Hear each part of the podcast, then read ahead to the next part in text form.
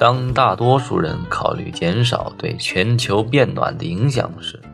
他们会想到骑自行车或乘坐公共交通上班，将空调调到二十七度以上这些，而不是改变他们摆在餐桌上的东西。但是，根据联合国粮食及农业组织的报道，这还远远不够。我们食肉所造成的二氧化碳和其他温室气体排放。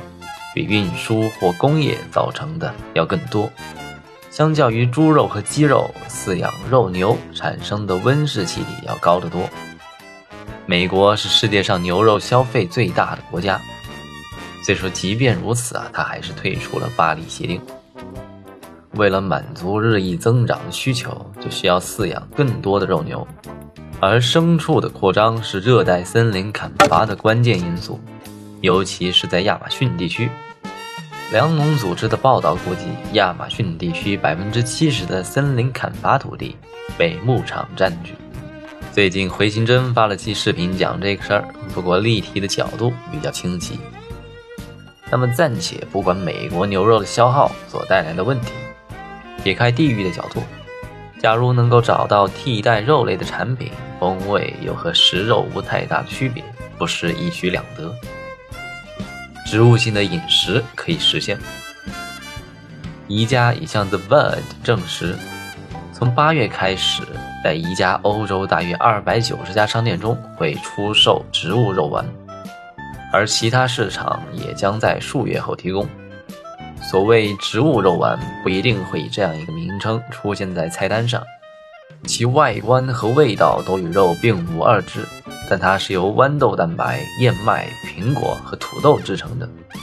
宜家表示，这种植物肉丸的碳足迹比传统的猪肉和牛肉要小百分之九十六。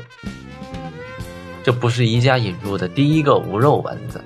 它从二零一五年开始销售蔬菜丸，但是他表示，新款植物肉丸是为那些希望少吃肉，但又不会损失宜家肉丸的味道和质地的顾客而设计的。宜家还尝试了其他食物的速食形式，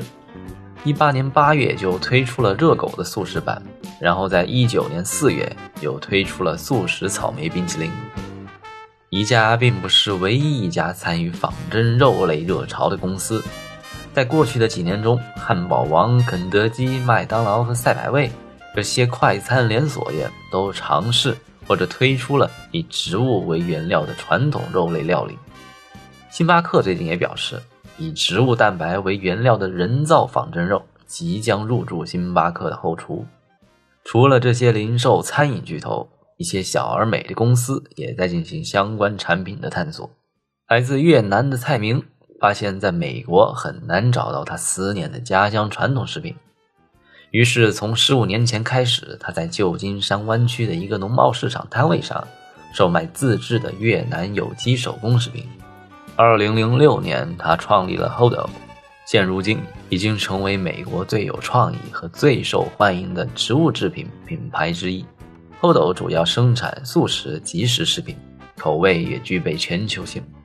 例如韩式素食汉堡、泰式咖喱、四川豆腐、腐竹等。当前，Hodo 已经进入美国六千多个线下零售点位，包括全食、Publix、沃尔玛等头部商超品牌。宜家这些人造肉企业希望利用食品科技改造素肉，使其尽可能的在口感、口味上靠近真肉。也有像 Hodo 这样，并不一味的强调仿造肉，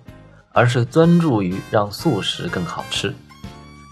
释放植物力量，素食主义者的春天快到了吧？